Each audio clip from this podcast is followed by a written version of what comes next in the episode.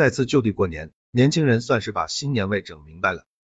春节将至，多的倡导就地过年。基于疫情不确定性的考虑，很多人选择放弃返乡，再次就地过年，又一次成为元年人。在就地过年的背景下，一些东西也卖火了。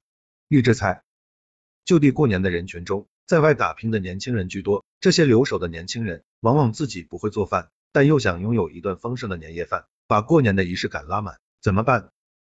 零八秒有需求就有市场，免切洗免调料，加热即可食用的预制菜受到追捧。各大电商平台、线下商超的大厨预制菜年夜饭销售走俏，俨然成为了今年春节最时兴的年货。据商务大数据对重点电商平台监测，二零二二全国网上年货节启动以来，品质年货成为采购热点，半成品菜肴受追捧，预制菜销售额同比增长百分之四十五点九。佛跳墙、东坡肉、油焖春笋、叫花鸡。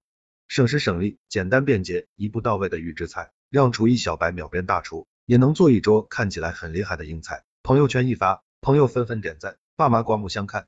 在北京工作的白领小鱼，今年春节不回老家山东，爱吃山东味的他，选择买了一款预制菜山东沂蒙山松蘑炖黑爪鸡，的确方便，一热就吃，而且味儿对。比较关键的一点是，这家有实体饭店，味道更正一些，吃的放心比较重要。他对中兴财经记者说。滑雪装备，当春节遇上冬奥会，元年人们也按捺不住体验冰雪奇缘的冲动和激情，滑雪热情高涨，从而带动了滑雪服、滑雪板等装备的销售额大涨。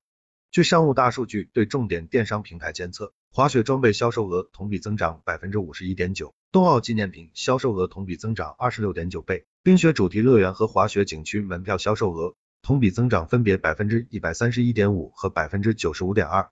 自从确定了过年滑雪的日程后，每天都好期待过年呀，也不知道会摔成啥样。但滑雪可以滑得不好，但装备一定得齐。不少网友在微博上分享自己期待的心情。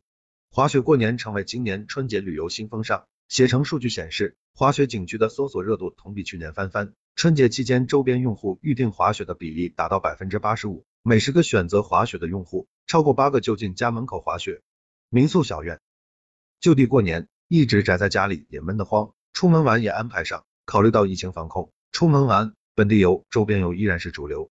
旅游平台预计，春节期间同城同省的住宿趋势相较前两年会更加明显。在春节合家团圆的需求场景下，温泉度假、亲子酒店、独院民宿更受欢迎。